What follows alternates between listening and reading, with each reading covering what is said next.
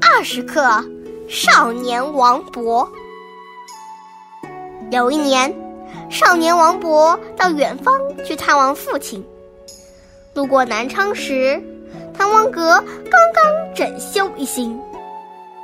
一位姓严的都督正准备在滕王阁举行宴会，听说王勃很有才气。便邀请他也来参加。那天正是重阳节，前来参加宴会的人很多。都督要求客人写一篇庆贺的文章，在座的你看看我，我看看你，谁也不敢答应。这时，王勃正站在窗前，凝望着江上迷人的秋景，远处天连着水。水连着天，水天一色。那只野鸭正披着落日的余晖，缓缓地飞翔。灿烂的云霞在天边轻轻地飘荡。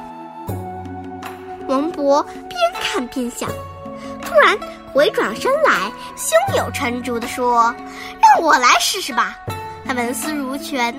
笔走如飞，微就写成了。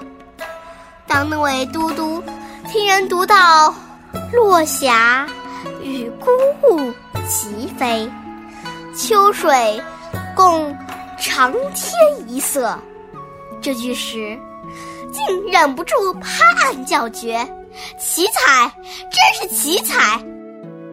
王勃写的这篇《滕王阁序》。成了千古传颂的铭文。